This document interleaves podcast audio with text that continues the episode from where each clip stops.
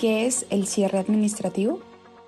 El cierre administrativo es cuando el corte de inmigración cierre su caso, pero su caso no está terminado. Eso significa que todavía usted está en procedimientos de deportación, pero su caso está como en pausa.